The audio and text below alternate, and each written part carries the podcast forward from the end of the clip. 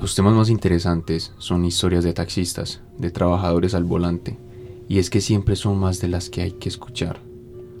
Porque hay algo tétrico en el camino, de quienes tienen que recorrer las calles vacías de una ciudad, mientras la mayoría de nosotros dormimos a salvo en la tranquilidad de nuestro hogar. Este episodio va dedicado a ellos y a todas las personas que nos escuchan desde su auto. Si lo hacen de noche, tengan cuidado. Ojalá que la energía de esta historia no atraiga nada extraño. ¿Te sientes capaz de llegar hasta el final de este relato? Bienvenido a un capítulo más de ¿Por qué tantos gritos? Colócate los audífonos, ponte cómodo y disfruta de la siguiente historia. Era sábado de la madrugada.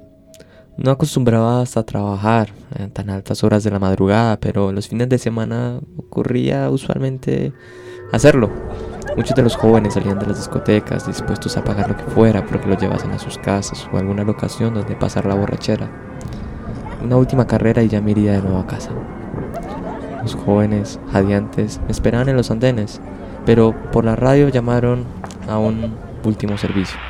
Seguramente sería el aeropuerto, no lo sé. Lo único que sabía es que lo terminaría y me iría hacia mi casa.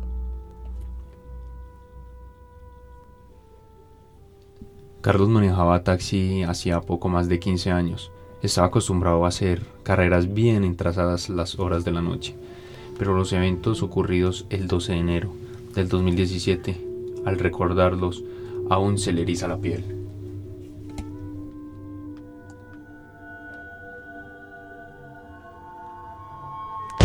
Cuando subí al taxi se veía de muy mal humor, tal vez por lo cansada, pero no se veía ebria. Yo, muy malo para quedarme callado, siempre intento hablar a la gente que toma el servicio. Y como tiendo a hacer reír a la gente, a los pocos minutos la chica venía divirtiéndose con mi plática. Y quizás ya no estaba tan de mal humor. Cuando tomaron carretera hacia casa, que quedaba a las afueras del pueblo, notó que las luces estaban opacas, aunque la noche anterior estaban completamente bien. No es algo que me preocupara, pero no pude evitar notarlo. Joven venía platicando que ella trabajaba en ese negocio y todo lo que le tocaba ver allí. Cuando me hablaban algo, pude imaginarme cada cosa, cada lugar, cada detalle, al grado de que casi puedo sentirme como si hubiera estado en ese lugar. En esos pensamientos, Carlos se asustó muchísimo cuando se enteró que de la nada, junto a la carretera, vio como salió una silueta, como de mujer, que corrió unos metros junto al taxi, a la misma velocidad. Luego vio cómo había desaparecido en medio de la vegetación. El grito de mi pasajera me hizo saber que no me lo había imaginado, que no me había quedado dormido y luego me exigió frenarme para ver si aquella chica estaba bien. Sin apagar el taxi y mirando hacia todos los lados, Carlos le advirtió que, aunque la zona era segura, no confiaba en detenerse ahí. Podría ser un truco para asaltarlos. Antes de que pudiera terminar mi advertencia, la joven pasajera ya había abandonado el taxi y se acercaba a donde habíamos visto a la chica desaparecer. Hola, ¿estás bien? ¿Necesitas ayuda? preguntaba. Me bajé sintiendo que ella también estaba en peligro caminando sola por ahí. Ahora que lo pienso, no sé por qué, pero yo también estaba temblando de miedo.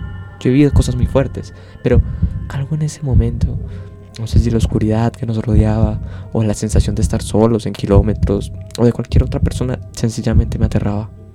Tal vez la incertidumbre de que pasara lo que pasara. Yo tendría que regresar solo por esa carretera en cuanto la dejaran en su casa.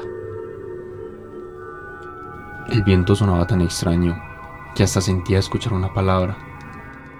Elvia, ha dicho Elvia, preguntó la joven. No le contesté porque no sabía qué decirle a alguien que me preguntaba qué acababa de decir el viento. Pero entonces, entonces lo escuché muy claro. Y sin ninguna duda, algo detrás de los árboles parecía decir exactamente esa palabra, ese nombre.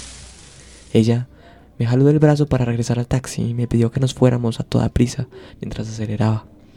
Solo pude comentar algo acerca de cómo podríamos imaginarnos sonidos al igual que en la paradolía. Cuando encontramos formas claras y rostros en lugares donde no hay nada.